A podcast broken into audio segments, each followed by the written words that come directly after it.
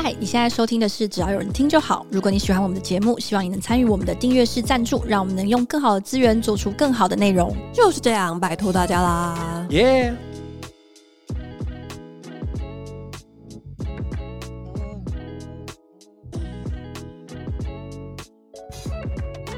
嗨，欢迎回到只要有人听就好，我是佳瑜，我是雅群。嗨，今天呢，想要跟大家来聊聊钱吧。而且蛮有趣的是，这个题目也是我看书之后有一些启发。嗯，就是我最早最早之前，我跟这本书的邂逅，其实在家里看到这本书的名字。哦，是哦，对，就在我家的那种餐桌上，然后是我妹买的。然后那个时候还就是你有意外，耻笑了她一下。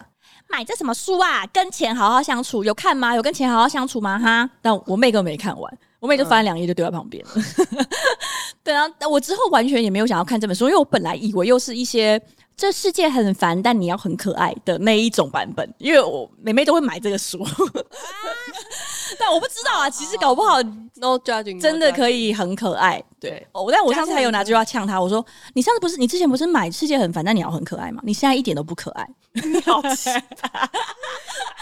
姐姐，你现在一点都不可爱，这样 对。然后这本书是我后来有一次就是在网络上看到一个算蛮喜欢的，嗯，算是部落格主吧，他有分享这本书的读书心得。可是因为他那个时候写的是英文书名，所以我一直没有办法把他们之间的关系连接起来。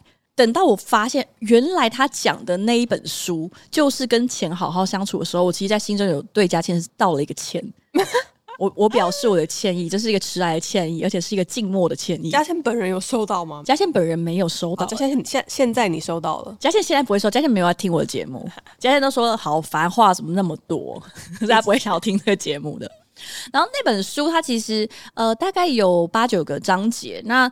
其实就跟翻译的书名也有一点类似，就是跟钱好好相处。他前半段会讲比较多，去真的让你反思说，钱对你来说到底是什么，然后工作对你来说到底是什么。嗯、因为这一本书它的目标，就作者说他的目标就是协助每一个人达到财富自由。嗯、大家听起来是不是会觉得，嘿，是要投资的书吗？没有，我只是觉得好宏大哦。他书里面就是说，他其实真的就是在做这个的。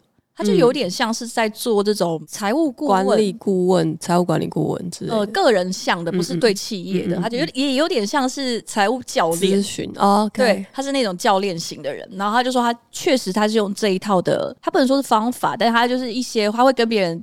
晤谈等等，跟大家去拟一些计划，然后去回顾他的呃整个过往的人生啦，一些财务上的决定啦，跟去拟定下一步计划。然后他就说，确实有很多人照着他的方法，包含看书啦，啊、呃，达到了他的财务财务目标，或者是实现了财富自由，但是里面其实都没有赚大钱。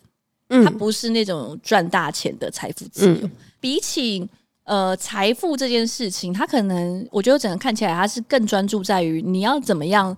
取得你心里的自由，就是对钱这件事情。嗯，所以他前半段就是在讨论你对钱的看法，然后这个看法是怎么样生成的，为什么会有这样的看法，这样看法实不实际？然后再来就在想说，好，那钱是怎么来的？大部分人的钱应该都是工作来的，所以后来又开始讨论工作这件事情。然后你要怎么样？诶，透过工作啦，甚至是多元化你的收入，然后诶，让你的财收入可以增加。然后里面有一 part 就在谈到，因为你要有钱，就是要么就收入增加，要么就是支出减少。所以也有一块就在谈说怎么样降低支出。嗯，然后后面就会是 比较深层的议题啊，就讲到说怎么样还债啊，嗯、拟定你的还债计划，嗯、然后跟呃怎么样去做投资。但它也不是那种。我告诉你要买什么样的标的，这样。那我们它每一个章节有趣的就是说，它每一次的主题后面都会搭配大概三到五六题不等的一些小提问。其实蛮多书都这样，对，就蛮有趣。他就说，你看完这一章之后，然后就进到这一个谈一谈钱吧的章节，然后就会列出大概三到六题。然后，呃，我觉得他特别有趣的地方是，他说你逐一回答这些问题之后。希望你还可以再去追问第二个小题目，叫做“为什么”，就是针对这一题，为什么你的答案会是这样？嗯，那他其实还有第三题，但第三题我就觉得比较难做到，因为他是说，好，你回答完为什么之后，你再去想一想，社会上的人会怎么样看待我的答案？对哦，他说：“诶，如果你追问第二题，可以帮助你把你的想法想得更深、更深刻。那如果你追问第三题，你有助于让你的想法变得更广，因为你可能要开始去想说，那其他人会是怎么样想的，跟你的这个问题放在社会上里面是什么样子的定位，这样子。嗯，但我是没有特别去追问第三题啊。对啊，我我其实也没有一题一题想，我就只是大概瞄过去，他问了哪些问题这样子。对，然后我们。”嗯、呃，昨天也选了几个我们觉得比较 平易近人，因为它有些题目很长，对，有比较平易近人，然后也觉得比较有趣，蛮适合作为入门的题目。所以我觉得收到的答复算热烈，然后以后请大家，就是我们应该会每个礼拜固定发类似的题目，就请大家播个。几分钟陪我们一起填一个考卷，然后填完我们就可以一起下课去走操场。对对对，真的是一个考卷，因为好多题哦。对，到最后的时候，雅琪说撑着点，撑着点，还有一题。因为我发现我自己也写了好多，就是写了好多题哦。那其实有个小巧思，但大家接下来听到的时候应该来不及。就是我每一个问答其实配了一首歌。是从上面点就可以连出去的那种，对对对对对，这是我的小巧思。OK OK，是你的小巧思，以后大家就可以去发现这样。跟现在讲，以后大家就会下意识先去寻找。但是我觉得收到的回答很热烈，而且我昨天在看的时候，我超意外的。对，这是不是我们数一数二热烈的的回复啊？最近发的几个问答，好像大家都蛮。勇于回答，蛮开心的。勇于回答，我想到有很多人在下面一直举手，选我，选我这样子。对啊，但我不知道大家会不会觉得说，我们就是问了都没有分享出来，因为应该不会吧？对，我有我有点在担心，因为它有一点是不同的使用方式，所以我们不会一一。就是分享出来这样子，而且我会用在节目上会稍微跟大家讨论。反过来，我也会想说，会不会不能指名？然后不然就以后大家回答的时候备注好，就是请念我的名字，跟请不要透露我的身份。会有人特别要求说，请念出我的名字，这样我觉得会。OK，如果你是有这个需求的，请你附上你需要被称呼的名字，对对对对，你就直接附上你想要被称呼的名字。好，这样我们应该大概就会知道了。好，好，那第一题就是钱对你来说代表什么？嗯，然后雅群的答案是什么？钱对我来说代表就是一个出于无奈但必须追求的东西哦，出于无奈但必须追求的东西。对，好，我个人的答案是，啊，会有这个讨论。其实我之前在呃读书会的时候，因为有跟朋友分享这本书，然后 Gigi 也在，因为 Gigi 也在的关系，Gigi 就会说：“啊，我们现在立刻讨论，我们现在现在现在立刻讨论，现在讨论。”这样，不知道 Gigi 是谁的话，请去听我们之前跟 Gigi 有一起录的一集。对，所以然后我那时候也回答我的答案，说，呃，我认为钱对我来说是实践价值观的工具。我觉得这个在人生不同阶段的答案也会差很多。不管你想不想追求他，你就是会一直不停的被他缠绕着。是，是，是。然后那个时候，其他两位同学的回答是，继续回答说，他觉得钱就是用来帮他省时间的东西。对。然后另外一位朋友他就讲了安全感。这一次也有很多人回答钱 就是安全感。我昨天本来有想要密，今天现在忘记，因为我就是打开回复，然后我就觉得哇靠，我们节目的听众脑波也是通在一起的，因为真的有那种，我不是在夸张，不是说一群答案里面出现很多安全感，是那种安全感会并列在一起的。哦，对对对，我也有发现，对对，就是大家会在那种安全感、呃、不知道为什么会同时投就是一模一样的答案，对，或者或者比如说自由也会并列，对对，维生维生必须也会并列，就是这种。很妙哎、欸，我自己稍微统计了一下，但是我没有特别算比例。讲到安全感，大概也有四位左右。然后加上我这个同学，我那时候他听他讲完之后，我就跟他说：“你爸妈是不是公务员？”为什么？因为我就是会觉得他讲的那个方式，他就会说钱就是安全感，他其实没有特别要买什么，可是他看到。账户里有钱，这个数字就会让他很安心，比较怎么推导出是公务员的？但是我可以理解，我就觉得这个想法听起来就是很公务员。因为对我爸妈来说，呃，我爸妈就是那种连续创业家，他们户头里的数字有时候是可能就是负的，当然不是户头会出现负的，但是就是他的人生的资产有一些情况上是会有负数。那他们对于这件事情，当然不能说他们甘之如饴啦，但就做生意难免就是会有风险。我觉得他们不会特别想说，哦，就是要有钱才会有安全感。从商是实在是本身就是一个很不追求安全感的选择。嗯，如果是呃想要追求财富的话，我们不是为了追求安全感，可能是为了追求像里面有很多人提到的权利。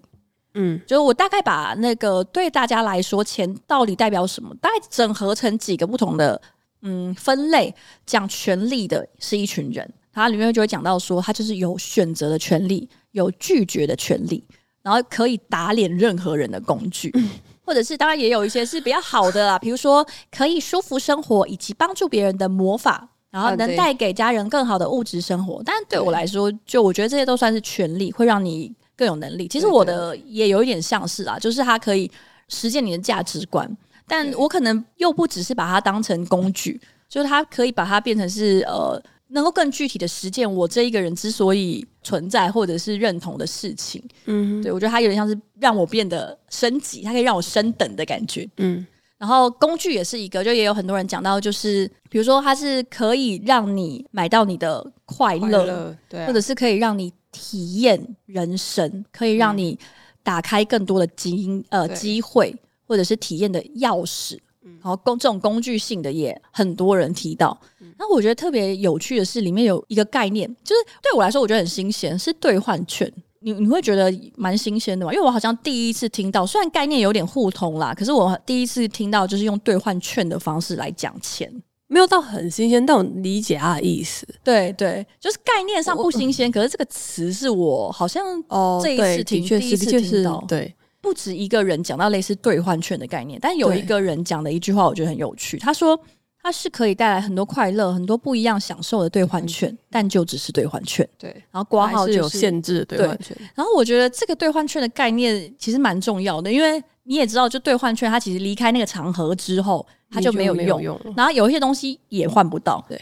就是你去游乐场的兑换券，好像可以换到很多很棒、很 fancy 的东西，但那个就都是那个游乐场设定，他给你什么，你可以换到什么。对，就是有一些抽象的东西是换不到，兑换券是换不到的。然后我觉得这一个人的回答让我觉得很有趣，他说就是有限制，他就只是兑换券。嗯，然后讲到体验人生也蛮也蛮多的啦。然后从前面这种比较抽象的，包含权利啦，包含工具兑换券，然后到后来到也有很大一部分的人就明确讲到他就是。生活的必需品是啊，就是呼吸、活着，然后就是会需要这样的东西。生活必需品讲了超级超级多次，对啊，生活必需品。我刚刚说我对钱的想法，其实就是建立在刚才这一切的总和。就为什么是迫于无奈？就是如果我想要安全感，如果我想要自由，如果我想要快乐，不管如果我想要什么，我想要体验新的东西，我明明都可以很直接的去做，但现实状况就是，哦，其实我需要钱。嗯，对，我没有钱不行，所以我觉得迫于无奈，我必须去赚钱，然后才能完成这些东西。就是钱是中间的一步，然后还有另外一个迫于无奈是，是我忘记放在什么场合，就是我发现没有钱，就是你除了没有办法好好的生活之外，你可能也没有办法好好的死。嗯，就是连死亡这件事情，其实都蛮需要钱的。你讲的是死亡，还是比如说医疗的部分？全部。住院当然要需要钱，可是如果今天我是一个身无分文的，呃，可能对，就身无分文，然后也没有亲人，也没有任何财产的话，其实我不知道我死了之后要怎么办。政府好像有一笔钱是提供呃这种呃丧葬费，但但你就只能这样的选择嘛，反正都死了，呃，也没有人得帮你选择啊，对。感觉如果是有人就有活着的人的话，然后你没有准备钱，他们会造成其他人的困。情境是这样，就是如果因为我家也是那种连续创业型，然后就是 比如说有的时候会突然没钱的时候，然后我就会意识到啊，如果我现在死掉了，其实并没有帮我家里减轻负担。对，反而是他们会中间又出现一个困扰，是要办丧事或者是要怎么超级花钱，对，超级花钱，对，然后就会觉得哇，哎呀，好无奈，就是我活着也要花钱，然后死了也要花钱，这些东西我都必须要靠自己准备好。就是因为丧葬费，就是嗯，因为人都已经死了，然后这个东西呢，当事人也不会写反馈给你，然后他就是 他是真的是情感性的商品，是啊，对，然后这个钱的。利润很高，所以蛮多就是丧葬相关的事业是黑道在经营的，对，对，所以就会常常听到他们在抢尸体之类的这种事情，就很很很吓人。对，然后它其实里面，我觉得这一题算是很关键的题目，就是你从钱对你来说代表什么，然后你再往下去问说为什么？比如说为什么钱带给你安全感？或者是为什么钱让你觉得自由？嗯嗯然后这个里面你有没有一些过往的经验是跟这个东西有直接连接的？还是你在忧虑的事情是什么？然后这个东西钱在里面扮演了什么样的角色？因为我自己会觉得，当然我觉得钱代表一定的安全感跟自由，可是到了一个程度之后，它就无助于解决你的这个困扰。然后我自己又常看到是蛮多人为了追求更多的钱，然后他其实。放弃了自由，对啊，对，所以我就会觉得，为什么有一些人他在认知说钱，我要更多的钱，因为我才可以更自由，但他其实放弃了很多他日常生活中的自由，然后去换这个钱，只为了换得所谓消费的自由。对，就他其实牺牲人生自由去换了一个呃消费的自由，但是这不是那种一般的消费品。然后这个时候，其实书里面就有讲说，这件事对你来说是合理的吗？这有吻合你的价值观吗？就是如果你觉得自由是最重要的时候，你正在浪费你的。最青春宝贵的人生的自由这件事情是合适的吗？它里面其实他没有特别去呃讲说他觉得钱应该要是什么，大家就是去分析几个可能大家比较常有的一些想法，跟你可以怎么样去改善它。嗯，当然低到某一个程度，他也是会告诉你说，你肯定要想办法换一个工作，你要想办法换一个工作，可以让你同时提高你的安全感，跟你有更多的收入，以及就是换到下一个比较好的工作。太难了，但是我觉得它里面讲的例子都很神奇，耶，就是会讲一些什么，嗯，比如说他本来只是呃类似那种大学餐厅的助理，嗯，然后他就告诉你说这个工作。基本上他是很难有下一个发展性跟吻合他的人生所需啦，这样子。后来这个妈妈，就她其实是有那种呃单亲妈妈，然后评点了一下之后，后来她换到另外一间，她本来是兼职在一间医那种牙医诊所还是什么医疗诊所做助理，然后她就在这边做着做着变成了营运主管，然后她甚至就是有了钱，那个公司会付钱让她去进修，然后她的人生就。改变了，就当然不是说他就真的变超级有钱。他说，可是是他在厨房打扫的时候没有办法想象说，哦，这一切是有可能。他有一天可以回去念书，然后甚至可以变成一个嗯嗯呃营运人员，嗯，然后就说其实这些东西都是可以去做规划。然后我觉得，当然你直觉都会觉得啊，那是一定是少数案例啊，很很那个不可思议才会达到，就把这种东西写出来。实际上很多人都是无能为力的。我觉得自己现在在做在做职涯咨询的时候，会觉得其实没有你想象的这么难。人是有那个调整的能力，但比较难的是心态。就比如说，如果你已经认为我就是需要有这么这么多的钱，我才会有安心，才会有安全感，哦嗯、或者是人就是要买房，我没有住在自己的房子里，啊啊、我就是会不舒服。我就是觉得我不能结婚，我不能够相信你这个人 的时候，这个想法是比较难松动的，它会影响你后面的所有的去做决定或者做选择。但是想法是最困难。然后这本书里面讲的，就是我觉得各半，他有他有尝试去松动你的想法，跟提供一些我觉得。算是有机会达成的事情，然后我觉得个人是蛮蛮喜欢这一点的，尤其是我觉得里面谈到，因为大家有一半的呃人的答案是真的已经很明确讲出，他就是安全感、自由跟快乐，甚至是快乐本身。嗯，所以他也没有讲到说很具体的东西，就比如说这个钱到底可以带到什么，他就是说钱就是快乐。嗯，但是我觉得这个想法听起来不是有一点微妙吗？如果你真的觉得钱是快乐本身，那如果在现在这个情况下，应该就真的很难快乐起来。或者是你有钱了之后，如果还没有办法达到你想象中的快乐，该怎么办呢？对啊，对，我是从来没有觉得钱一定是会等于快乐的了。嗯，但是有一种人，你知道赚钱这件事对他来说是很快乐的。嗯，世界上还是有这种人。比如说，我们是在呃做自己喜欢的事，爬山、潜水、唱歌的时候会很快乐。他的快乐就是他看到他的钱不停的进来。我觉得对他们来说，那个时候钱已经不只是钱了。对对，对，就他不会去想到说，哇，有这么多的钱，我又可以再买两台车或者什么。就是他不见得，如果真的是那种觉得钱就是快乐的话，他看到这个应该是蛮有成就感吧。其实那个应该是他工作的成就之一，就是他可以转出这么多的的数字，哐啷哐啷哐啷的。因为这边其实也有人说。嗯钱就是他工作的目标，这是他工作成果量化的单位。哦，所以对于这些人来说，嗯、因为像我有一些很偏远的、不太算是朋友的认识的人，他们是会直接说赚钱就是他最快乐的事情。可是他其实没有要，比如说他他不是说我要赚到这个钱，然后把这个钱再换成其他的什么豪宅或跑车。当然他们其实会买，但是那个他们不是奔着跑车去的，就是赚钱就是对，就是这个积累的过程，其实满足了他们的自信心跟成就感。嗯。我我我觉得他们也是蛮不错的，就是，但是就是很微妙。那你真的做不到啊？你没有办法把单纯的聚积财富当成快乐。我啦，我没有办法。嗯嗯嗯，除非我去参加催眠治疗，不然好像这辈子我怎么样洗脑自己，或他怎么样洗脑我都都没有办法。对，这这在价值观真的改不了。所以如果我没有办法改变说，说反正我就是做到这样子，就是愿意为了钱然后牺牲一切，就其他人我都可以不要。那可能就要去想说，在你现在这个可改善的幅度内，就是要怎么样才可以让你的生活比较舒服一点点。嗯，因为我觉得这个想法是很重要的。因为这本书其实之前就有讲过说，呃，讲到说你应该要去进行一个非常完整的记账。OK，对，他就是我之前提到说，他就是用记账来反推说，你到底有没有好好的运用你的钱，然后跟钱其实就是你的时间。它里面讲到的就是，其实你可以去换算说，你的一分钟到底等于多少钱，或者是你花某一个程度的金额，比如说一千块，对你来说其实是你工作 maybe 呃不知道两两个小时。所以，当你在买一个一千块的东西的时候，你就要去想说，你愿意为这个东西工作两个小时吗？嗯，就是我明天要加班两个小时，然后你就可以买下这个一千块的衣服，这样你愿意吗？嗯，他说你应该要用所谓的生命活力的这样的单位去重新思考世界上所有东西的标价，换成一种生命活力的单位，还蛮有趣的。你就会想说。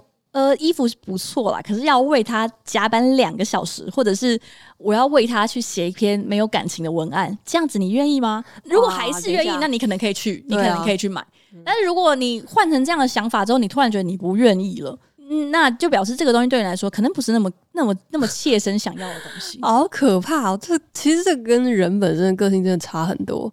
因为如果是破罐破摔的比较这样的人，就会觉得一切都不值得啊！就是我再怎么赚都得不到我想要的东西。嗯嗯嗯，对。我觉得如果他是这样想，那这我觉得这就是分两部分，就是如果你有心在你可以影响的范围内改善你对于钱的想法，或者是关系，或者是你生活的舒适感，那你就去做。但是如果你就是不想做，你就是不想改。那你就不要改，因为反正也没有人拿枪逼着你去做这件事情。嗯、如果你呃尝试做改变的时候，你只是觉得算了也没有用啦，人生就这样破罐破摔，我就烂。那你你应该也可以用你就烂的方式好好的生存下去。因为比如说像刚刚讲说，你尝试换算一下，发现我刚我他妈我吃一个饭我就要加班两小时，就我只是吃一顿像样的饭就要加班两小时，那可能会让人有一种很浓的习得性无助感。对。对，那如果在这个这个情况下的话，那你就是放宽心吧，你就放宽心吧，就至少你好好的工作两个小时，你还有一顿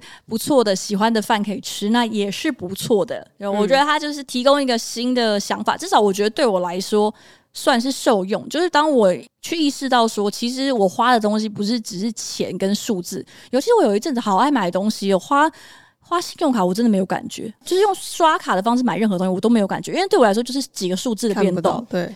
那个数字的变动，那当然我没有非常有钱，但是就比比如说几千块对我来说我是无感的，可能超过五千我才会觉得说哦，我买了东西。呃，哇，那很恐怖诶、欸，因为你不会每次都买到五千，可是我可能就会买个两三千、两三千、两三千，我没有在消费的感觉。Oh my god！所以我最后就想说啊，为什么卡费会这么贵？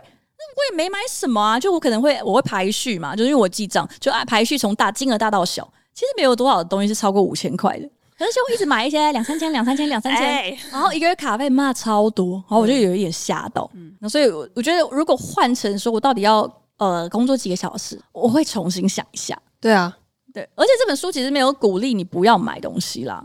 像、嗯、有一题非常有趣，就我们最后有一题是问说你有钱你会做什么？然后里面有一个人的回答说他会希望可以买一些比较舒适跟方便的工具，让他可以过得比较好一点。然后其实这个就是完全是在作者鼓励要去做的事情。他说：“因为你仔细去算，如果一个工具会影响你的生活品质、工作的效率，你仔细去算，就是你可能用因为用了一个比较不好的工具，你的工作效率变差。那你整个算起来，你其实换一个东西，真的换一个好用的东西，你可以节省更多的时间，也就是更多的钱。嗯，对。然后就是这种就是完全鼓励的消费。然后还有。”讲到就是说，然后怎么样去衡量这笔钱值不值得？就是你想象你花下去之后，你会不会觉得我应该要提早一年做这件事情？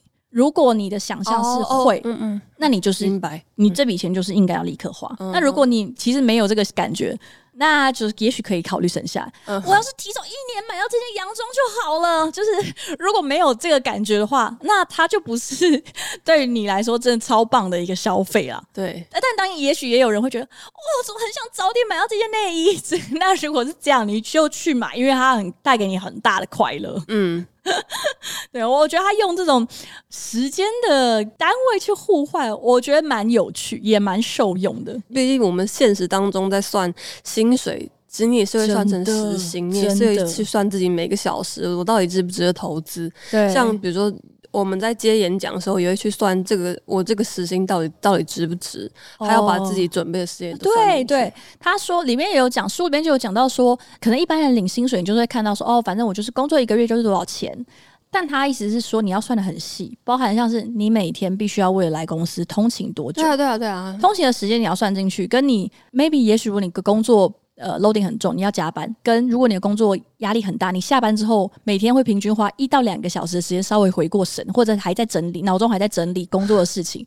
那其实这个也是你工作的时间，或者是你每个礼拜会需要多花两千五百块去做心理咨商。对，他说这一切都要算进去，嗯，还有包含像你的工作是对衣着有要求的，所以你必须要嗯，那倒是制装啊，然后什么呃，可能也有一些应酬的需求，而且公司没有付钱等等的，你这些东西全部都要算进去。你重新算进去之后，你就可以得出你的薪水到底是多少。嗯，然后这个数字通常。都会比你预想的低很多。对啊，尤其是我觉得有些人找工作的时候不太会考虑通勤的时间，然后我都会觉得现在可能会了啦。现在现在比较会了嘛？我觉得以前有时候会听到单趟就一点五起跳，我觉得也蛮吓人的。没有，你有一部分跟住在台北就出于无奈有关吧？哦，你说因为现在大家都越来越不能住在台北了。对啊，嗯，这倒也是。可是那个通勤的时间，比如说如果你每天要通勤三个小时，嗯、对。你会不会干脆还是花住在公对。住在离公司近一点点的地方呢？因为三个小时你，你你去占那个便利商店，一个月累积下来，会不会其实那个房房租钱是够的啊？嗯，就搞不好房租钱可能还可以 cover，因为一天占三个小时，如果我们一个一个礼一个月只去占二十天，就是六十个小时。然后我们现在立刻来算一下，一六八一六八乘以 呃，刚刚讲的是六十个小时，对，你多一万块，你多一万块可以住可以住进台北市了吧？对啊，住万华那边，就等于是你算薪水的时候，你要把这一万块给扣。扣进去，对，我觉得这个东西如果全部算一算之后，你应该可以得出一个比较适合的实薪的数字，但当然还是要考虑发展性了。对，就我觉得他今天讲了一些，你可以仔细的算一下，钱对你来说到底是什么，跟你真的有赚到这么多钱吗？以及你实际上你当你觉得我在赚钱是为了换取更多更值得的东西的时候，他其实是在花你的时间，那这样有没有改变你的想法？因为我觉得这个东西对我是有一点帮助，我不我不敢说有很多帮助，因为有些东西看到是太喜欢了，我还是来不及换成时间，然后我就买了，然后又低于五千，所以没有感觉。但有些时候它是有 hold 住我了。然后第二个问题是谁对你的金钱观念影响最大？然后果不其然的是有二十二个人回答了父母，不管你是讲妈妈还是爸爸，我都是算在父母。然后里面回答妈妈的人比回答爸爸的多。哦，真的耶！对对对对对对对，非常有趣。就是如果你是特别答妈妈或者是爸爸的，有八个人回答了妈妈，然后只有两个人回答了爸爸。嗯，我觉得感到非常欣慰。呃，很欣慰吗？我不知道，因为这有一种感觉，大家比较财务平权了，是吗？还是说，啊，因为妈妈都在管家里的钱吗？呃，对啊，有可能啊，哦，或者只是单纯就是爸爸都不熟，对啊，爸爸都不跟小孩讲话。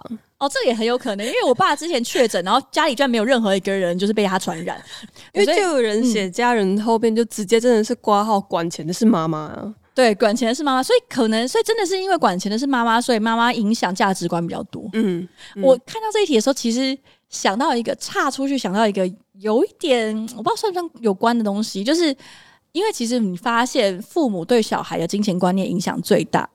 所以，当然，我们也会说，你找另外一半的时候，要找一个跟你金钱观比较合得来的人，以及你考虑的更久一点，就是这个人是会深切的影响你的小孩怎么样看事情。对，就真的是很实际。就是我们很多不不要说金钱啦，应该整个价值观念都是受父母原生家庭影响有一定的比例，然后随着你的年龄增加，可能会慢慢的变得比较淡。对。但爸妈影响很多，所以你真的要好好为你的呃小孩挑选他的爸爸或者他的妈妈。然后另外就是讲家人，就是我家人我就不太确定是谁，因为搞不好阿公阿妈还是兄弟姐妹，搞不好都有机会这样。而我就把家人另外拉一块，然后里面其实提到他讲的很明确，就是讲原生家庭的经济状况。对啊，他是直接讲经济状况，对啊，本身会影响你的金钱观。我自己的话也觉得是这个样子，嗯、就是原生家庭经济状况倒不一定是特别受爸爸或妈妈影响，因为仔细想一下，就是呃，我爸跟我妈其实从小可能没有特别跟我谈过，就是你应该存钱或者你应该怎么样怎么样。就其实这件事反而是发生在我已经长大之后，开始自己赚钱之后。嗯，所以小时候其实并没有特别教我，就比如说。呃怎么存钱或怎么样怎么样。但是家庭的经济状况的起伏，对我自己的。金钱观影响非常大，嗯，然后像你刚刚说，你把家人分另外一类，我就想要说，呃，像、啊、像我弟的话，其实应该就有受我影响，因为我的金钱观念是受原生家庭的经济状况影响，所以我就会把自己的一些经验，或者是呃一些我希望我弟不要重蹈覆辙，或者是不要犯的错，这就是跟他讲，所以他可能就会受我的影响，不倒不一定是我爸或者是我妈。那你觉得你给他了什么样的影响？你把什么样的观念跟想法带给他？回到前一题，就金钱观是会随着时间而改变嘛。有一阵子，金钱对我来说的确就是安全感，就是我完全没有任何很正式目标在存钱，我只是知道我一直要存钱，不然好像会有什么坏事发生。嗯、所以那时候对我来说，金钱就是安全感。但是这样的一个概念让我错过了，我自己现在回想起来，错过了很多好玩的事情或者机会。所以反而我弟的时候，我告诉他的事情是：呃，不要为了钱去放弃一些东西，因为呃，现在家里的经济状况或者是我的经济状况是有办法支持你去做一些事情的。嗯，然后我不希望你跟我那时候一样，就是为了钱去放弃一些事情，或者是呃，为了钱而感到焦虑，这件事我觉得很不值得。因为如果你为了钱感到焦虑，你可能就是会，比如说失去很多自由，或者是失去很多就是想象之类的。嗯，而且我觉得对于钱的那种焦虑啊，是很难透过达到一个水平之后就可以解除的。对对对，没有办法解除，它是有点就是根深在你的骨血里面的那种焦虑。就是你就算现在有钱，你还是会担心说他有一天可能没有。对啊，他那个焦虑就是会 就是跟着你，他没有办法。透过说，OK，我现在有现在月收入有多少钱了，所以我现在不用焦虑了。没有，你就是会一直焦虑，说我会就一直卡在这边怎么办？对啊，对，或者是啊，我突然怎样怎样。而且我也会因为我弟而反过来劝说，或者是灌输我爸妈，就是呃，我希望他们不要影响我弟的金钱观念，像他们当时影响我那样。那你爸妈是有直接跟你讲过很明确的一些话的吗？没有，是后来长大之后，反而是我去告诉他们，我其实受了一些他们的，呃，不一定是话语，而是当时经济状况影响，嗯嗯嗯、所以我变成这个样子。嗯，然后我希望不要影响到我弟。所以比如说，像我之前有提到嘛，就我弟就会想要去非洲去做义工，或这样想要干嘛干嘛，想要自己去组乐团，买很多，他买了一些乐器，买了一些器材，我都觉得都都很棒啊。然后我也跟他说，你没有钱就来找我。我觉得只要都还在合理的范围内，因为如果弟弟已经开始有在借 George and Mary 现金卡，可能就还是要介入一下。对对对，他是 不会到这种程度的。对，而且大家有知道 George and Mary 哦？对，我们又讲那个上古时期的名词，但反正就是可以可以可以去借借钱的那种呃的东西啦，就是也不用太了解，因为他已经结束了。弟弟贷款，对对。然后我另外还有一个很意外的点是，就是很意外的答案是伴侣跟暧昧对象。我也是，就是我没有想到他会出现在选项里面。对，或者是他，我看到他出现之后，我还想到哦，所以其实你是结婚之后，你才发现另外一半的金钱观，然后才受到影响吗？因为有人就是回答是现在的的现在的先生，现在的老公，嗯，然后我想说，嗯，哇，好神奇哦，所以是发生什么事情？那我觉得好像。就是我虽然惊讶一下，但回想起来觉得哦，有可能，因为比如说有偶尔以前可能在哇 PTT 还是哪里，就会网络文章也会看到有人说他是跟另外一半交往之后才知道说哦，原来要存钱，哦，原来要买保险。或者是哦，闲钱存在银行里面，其实等于是一直贬值。对啊，然后应该要去投资，或者是说哦，那个钱你要什么？你要投资自己，然后换到更好的，叭叭叭，就是真的会有那种故事，是说接触另外一半之后，他才重新有这样的想法哦。或者是接触另外一半之后，嗯，这个是可能比较好的，但也有那种是接触另外一半之后才。嗯，也就是比如说，原来花钱可以这样花，原来我你可以不顾一切的去做这件事情，不用考虑，你知道，就是一切这样。对的，我我觉得其实有蛮多人是受另外一半的影响，但是也许不见得是另外一半真的干涉他，因为有一些是你光是看到他花钱的那种方式，方式啊，或者是思考钱啊的方式，就会给你带来很不一样的感受。对，然后我记得 这个印象很深刻，就我仔细想一想，其实我。父母对我的金钱观念影响也算大，但是比较不是他们把他的金钱观放到我身上，是因为就像刚刚讲，就家里的那个经济状况，对对对，会让你去思考很多事情。就是你小时候也会思考说，哎，所以钱钱大概是什么样的存在，跟呃，你可能要怎么样工作啊、存钱啊等等的，不然会发生什么样的事情。那我那个时候其实觉得，随着我爸妈创业的成功与否。那个经家里的经济状况是上上下下，嗯或者是下下下下，就是呃很微妙。对，但是我小时候，在我很小很小的时候，我就突然发现说，虽然贫贱夫妻百事哀，因为我妈很爱跟我讲这句话，就这句话也是堪称她的口头禅。但我发现这句话，我虽然很常听，也很常听我朋友跟我讲，就因为他们家的状况也是不好，然后他也会一直跟我讲说，这是家与贫贱夫妻百事哀。可是我觉得我好像没有这么深刻的认知。当然，我没有说我跟很穷人在一起，我也会很快乐，我没有那么天真。但是我会发现说。我以前这样看我爸妈，是觉得他们之所以很不快乐，钱是一个引爆点了。但是根本的原因还是因为他们很多价值观很不相同，啊、跟他们的生活习惯，跟可能对彼此的那种信任啊，或者是亲密感啊，或者是爱是不深刻。然后钱就甚至是就是一个隐性，就点燃了这一切。所以我那时候是很深刻的意识到这件事情，会反而让我对于金钱观不是那么切实。就我反而会觉得钱绝对不是最重要。虽然假设我们很有钱，他们可能不会吵架，但是也没有用。就他们也不会因为这样就变成和乐融融的夫妻。然后这个对金钱观念影响最大，大家是讲了蛮多，像刚刚讲的现实、现实生活啊等等。还有两个答案，我也觉得蛮有趣。有两个人讲到了巴菲特，我看到第一个巴菲特的时候有喷笑，对，然后再看到第二个的时候，我就大傻眼，哦、对，居然不止一个人。巴菲特耶，巴菲特的金钱观念是什么？我我不太确定。还是我对我昨天想说，我是不是应该去了解一下巴菲特的金钱观念，让他影响我一下？巴菲特的金钱观念就是逢低买进，就是你去算他本益比，就是他那个我有点忘记他那个词是什么样。如果比较低，别人恐慌我家嘛。对对对，你就尽量买。嗯呃，但是这个到底具体会用什么样的形式实现，我很难想象。然后。呃，还有蛮多人是回答朋友、同事啊、挚友、同温层，这我觉得也算蛮合理，可能就类似伴侣差不多吧。嗯、有一个答案我不知道你有没有注意到，但是我也是说观世音菩萨吗？有一个人回答观世音菩萨，观世音菩萨这也我也蛮好奇，观世音菩萨的金钱观会是什么？是要问一下仙姑？我不知道哎、欸，观世音菩萨又没有在工作，他也不需要花钱、啊。我娘会知道妈祖的那个那个观世音菩萨，但有一个我是要讲生病这件事的那个朋友，就有一个回答是生病这件事情，嗯、我就看到这个也觉得哦，的确非常现实。就不管是自己生病还是家里面的人生病，其实经过这样的一个事情，可能也真的会让。让你有一瞬间，或者是有一段期间，对钱感到非常的恐慌。嗯嗯，他这个生病可能是会，也许会影响收入，跟或者是会需要有一些额外支出。因为生如果是发生在你自己身上，应该就同时都有影响，就收入跟支出都会突然有很大的影响，对对对，那就会很恐怖。这个真的是，因为像比如说我们问的第三题，问说你现在为什么存钱，或者是没有存钱，其实。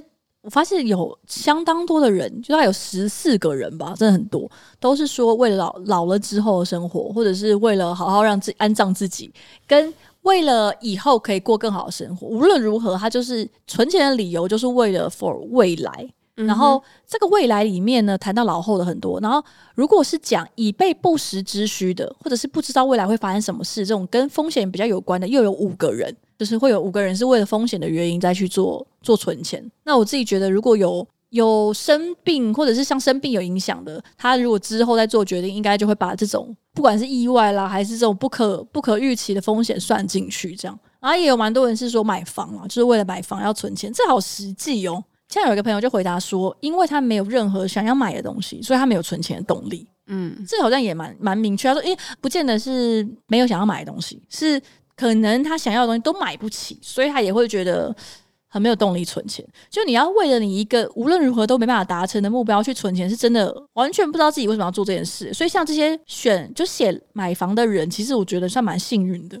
至少他会想要买房，虽然是一个蛮大的压力，可是就表示说他觉得自己是有能力做这一个选择跟这笔消费的吧。嗯嗯，因为买房这条路可以走的。头期款也要个两三，最少也要两三百，最少最最少最少，真的对对最少最少。所以他就是真的有一个很明确的目标，就是两三百，然后他觉得自己是可以在一定的时间内逐步完成这个两三百万的存款。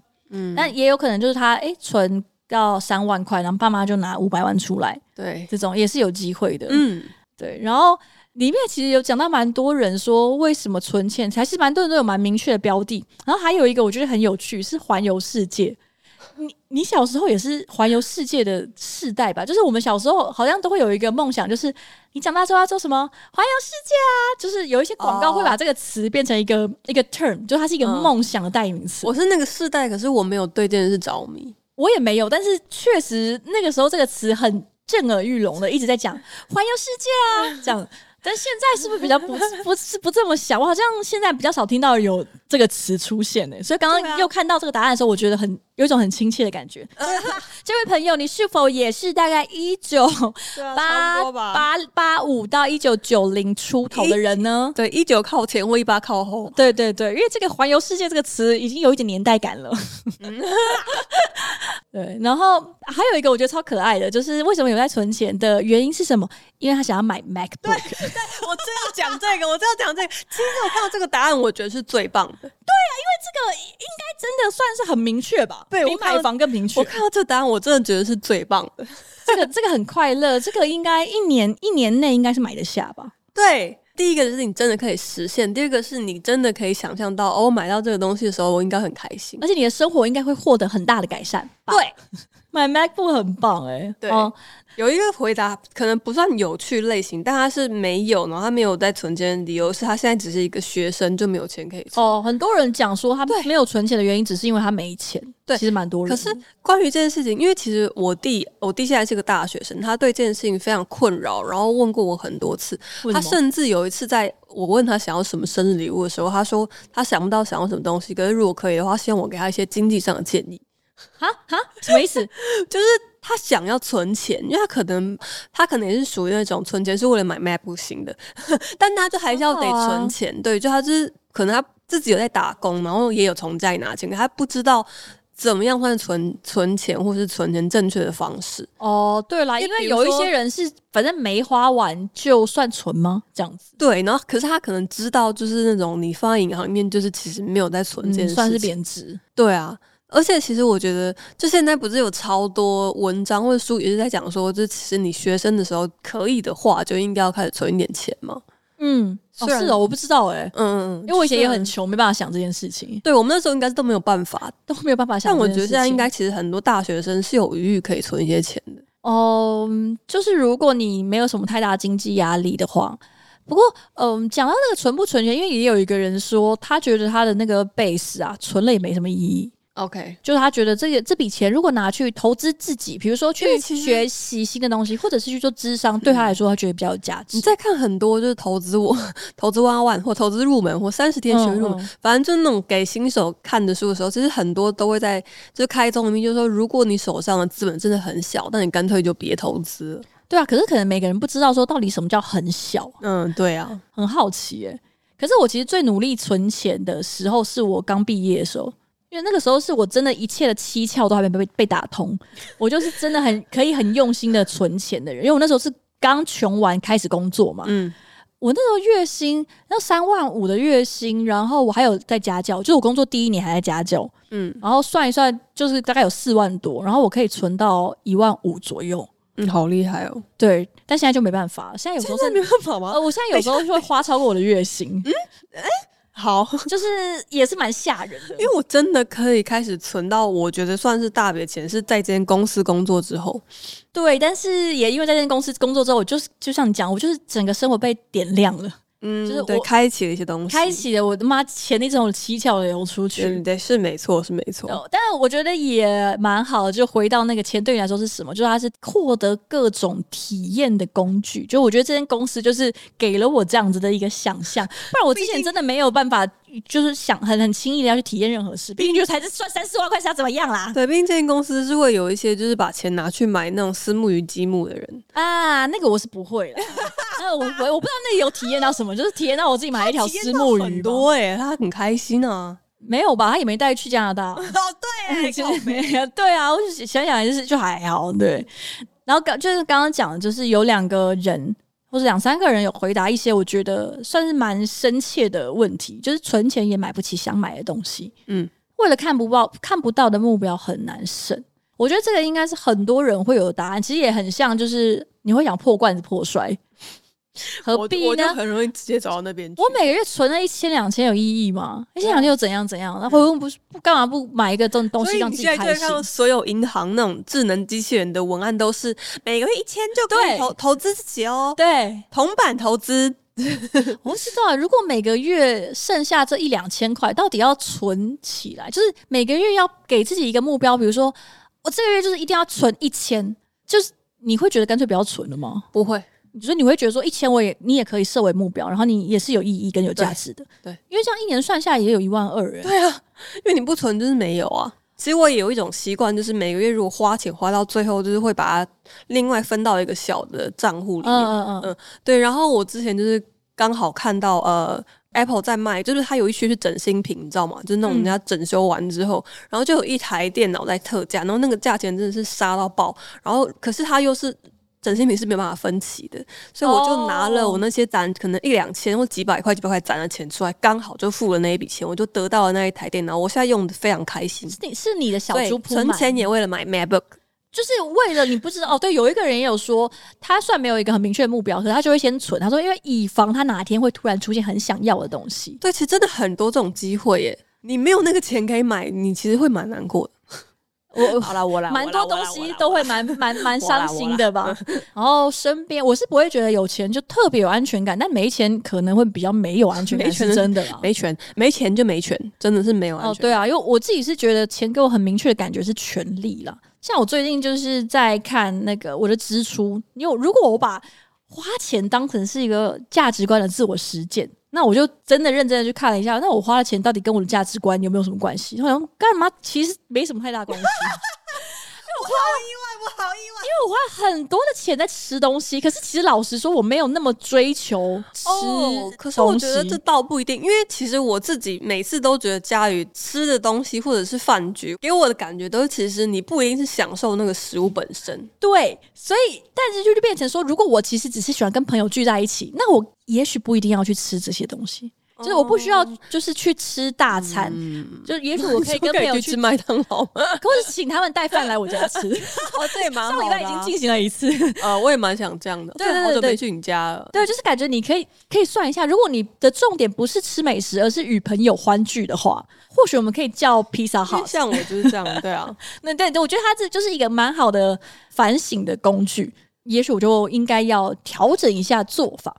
对，然后呃，如果他是作为自我价值观的实现，我就会觉得，那我应该要加大更多，比如说，如果我真的要消费，我应该要做更多在 maybe 一些赞助啦，或者是捐款上面的支出，oh, okay.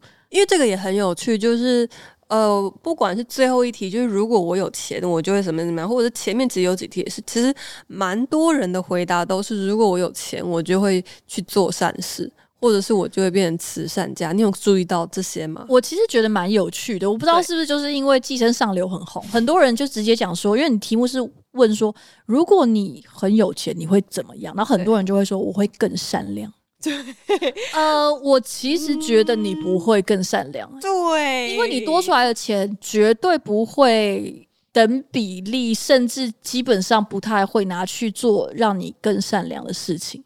但可能你的个性会比较好，我猜啦，就是你可能就不需要为了一些蝇头小利跟别人斤斤计较。但如果是这样的话，我觉得有可能，但也更有可能是你因为获得了比较多的钱，然后你尝到了更多，不管是金钱还是权力的甜头，然后他反过来改变了你。然后那以结果来说，你你确实会有更多的钱可以做善事，但你会不会更善良？我其实不知道。对，因为其实更善良不是只有一出现一次，超多次，超级多次的。更善良做善事出现了非常非常多次，然后我觉得这种抽象的答案都会让我觉得，你其实可以再想一想，为什么你觉得有钱你会更善良？也许你会有这个想法，是因为你就可以去赞助你喜欢的单位。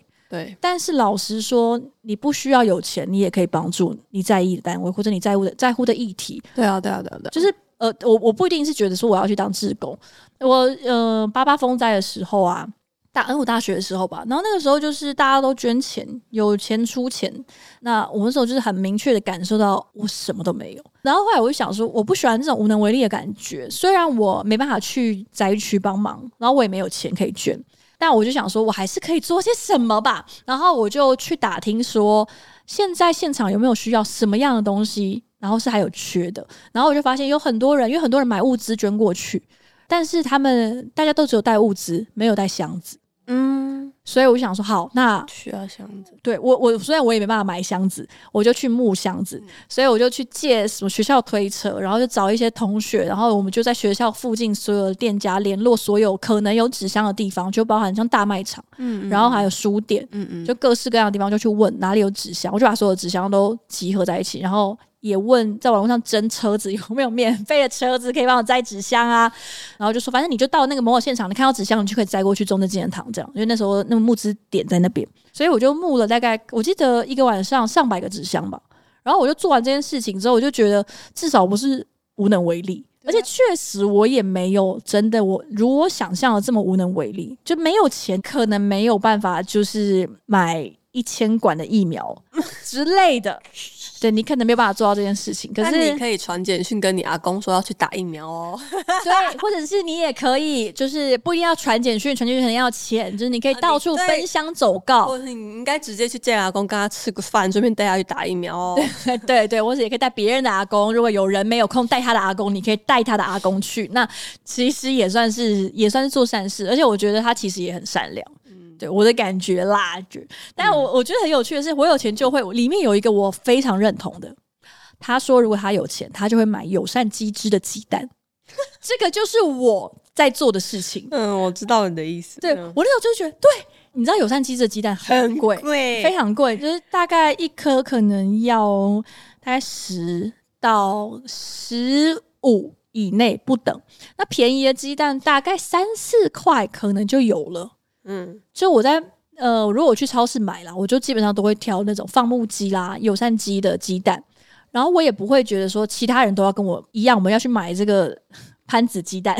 就我买的原因是因为我觉得，呃，我是有余裕做这件事的。对，就是有一些人他是没有办法，就算他想要买友善鸡的鸡蛋，可是真的太贵了，我真的也觉得蛮贵的。就你想，哎呀妈，加现在加荷包蛋要加个十五二十块才吃得到，就是这么贵。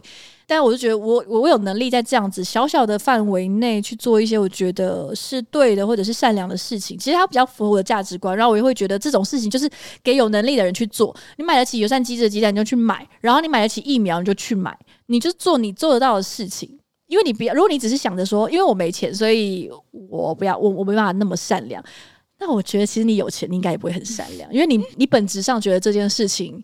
永远都有别人在做，对啊，就是你是你应该说你是无能为力做到这件事情的，嗯，但呃，这个其实就讲到可能跟智商有一点相关，有有点扯远了，但是搞不好也没那么远。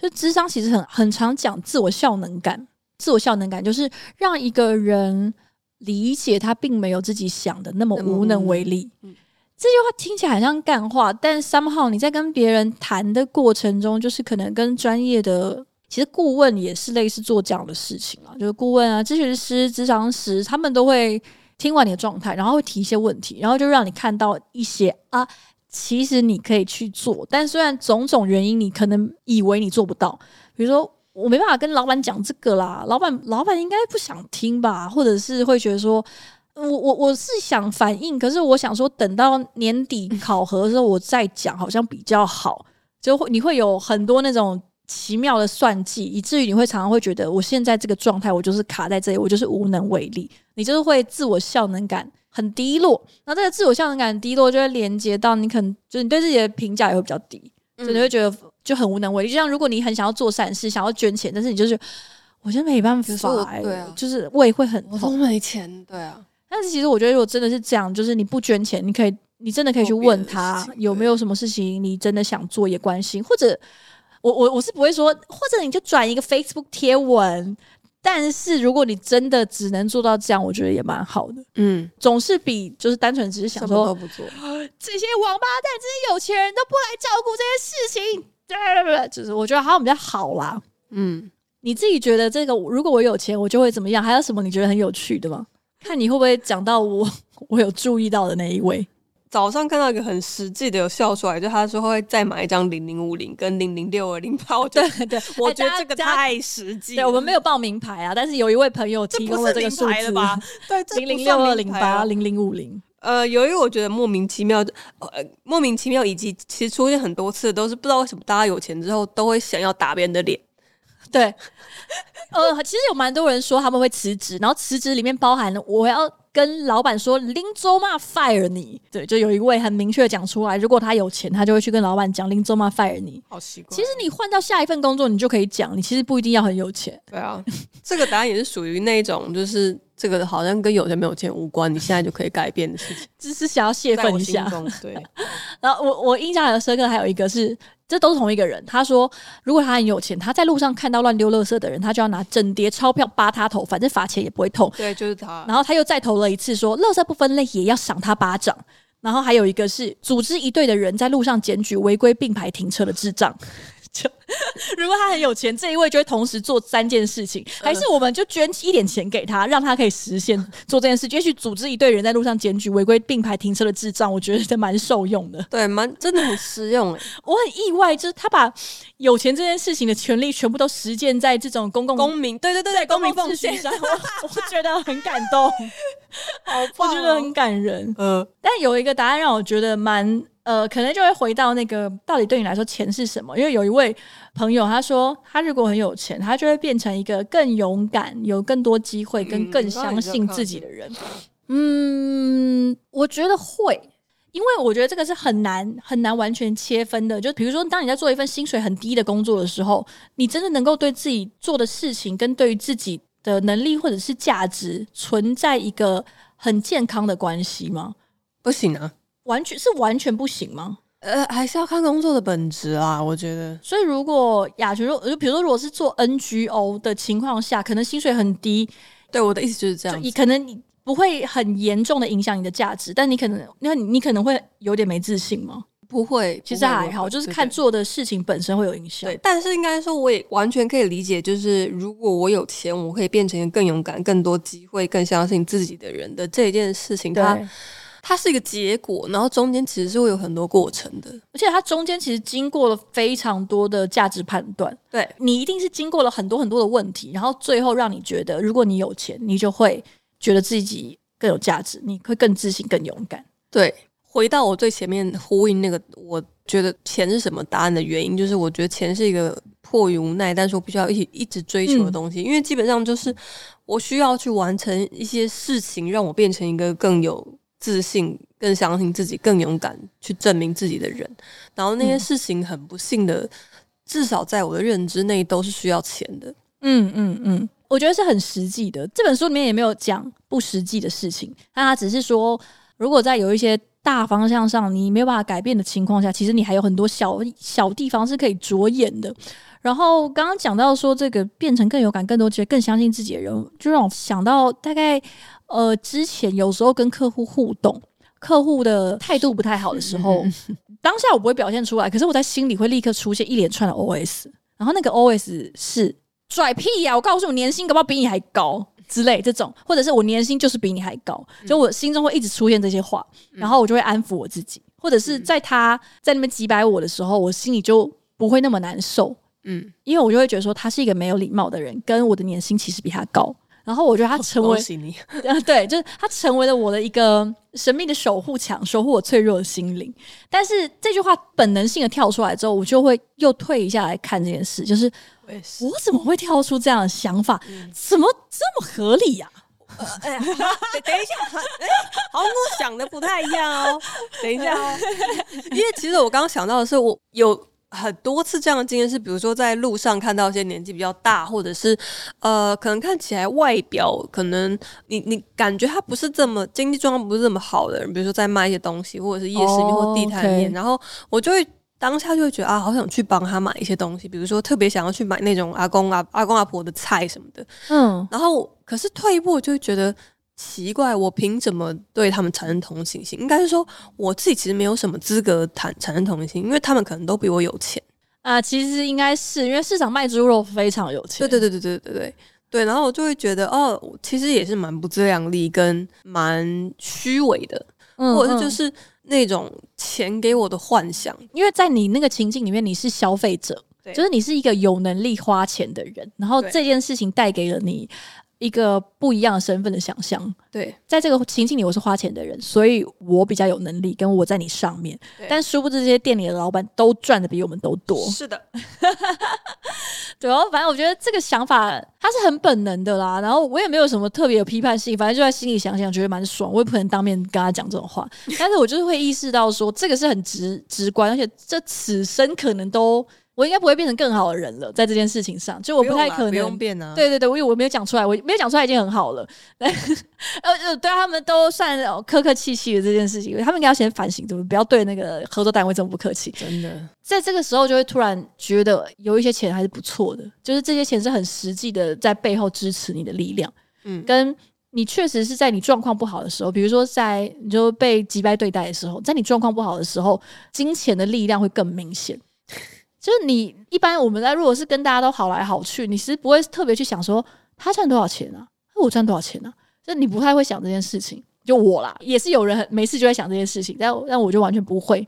可是像像自己遇到比较不好的状况的时候，你就会你就会想要用钱来给自己提升自我效能感，是啊，跟自己的自信心或者是价值，然后让我得以站得住脚。站着把钱挣了，没办法，就是在现代社会，它真的是一个很直接的衡量每个人的价值的方式。就是它是一个，我觉得它 nonsense，就它没有道理。可是当你在这一个没有道理的系统中被判定为有优势的人，对我来说也没有什么不好的。可是如果我是在这一个我觉得很屁的系统里面又被判定为 loser，我可能就会很不爽。对啊，所以我，我我就说，所以虽然我觉得是 nonsense，但是对我来说，它没有到真的很不舒服。嗯，我们两个讲的议题是不太一样的，就是你讲的是被分类为，比如说比较好的人或比较不好的人，对我来说比较直白一点讲，可能这样。可是对我来说，呃，可能是资源或者机会或者是权利的问题。然后我其实觉得它并不是在现在这个体制。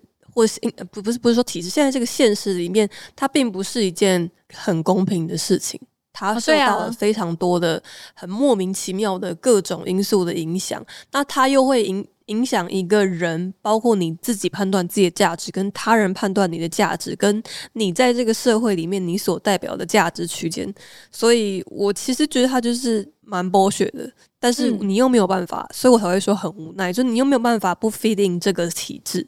与其说你不 不 feeling 这个体制，倒不如你就是你就是存活在这个体制之中。你能够就是还有点像是你能够改变的，就是你的想法跟你的作为。但是这个没办法，你没办法改变别人怎么看你。呃，对对对对对啦，就你只能改变，你只能改变你自己啦。就是其其他的你都鞭长莫及。但对我来说，可能就是改变自己想法，听起来是。当然很难，然后也很有用。就如果你真的可以改变你的想法，但对我来说，它其实就是一件无奈的事情。就它其实对我来说有一点一点相怨。嗯嗯，因为它其实没办法改变其他东西嘛。对，但也很难说啦。就是有的时候可能真的是从这种小小的边边开始。我是觉得改变自己的确是有向外扩大力量的。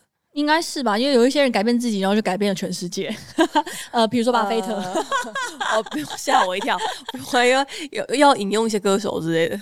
呃，是谁呢？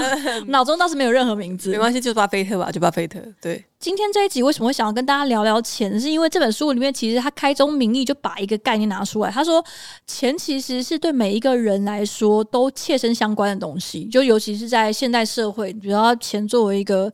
交易的手段也好啦，或者是一个呃工具媒介，就它其实跟每一个人的生活都息息相关。但是呃，我们很少跟其他人聊这件事情，就是你很少跟人很认真的聊钱的事情。嗯，然后这件事情他觉得可以先开始改变，所以你可以跟别人聊聊关于钱这件事情，你们是怎么想的？对于钱，然后对于工作等等的，或者是对于投资标的、对于债务清偿，你有什么想法吗？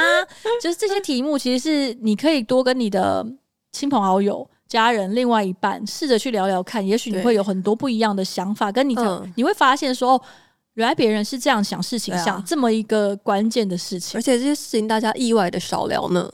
哦，对啊，然后里面也有讲到一个很重要的关键，就是千万不要有罪恶感。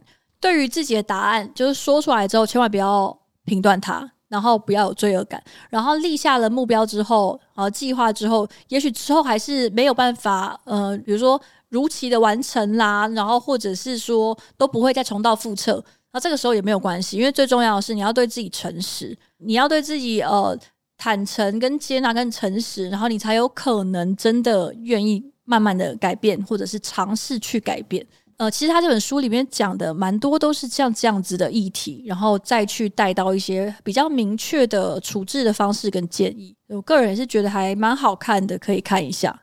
好的，今天这集就到这边了。那请大家一样，如果想要订阅我们，给予我们支持的话，可以去资讯栏点我们的赞助连接，然后赞助我们的朋友，除了。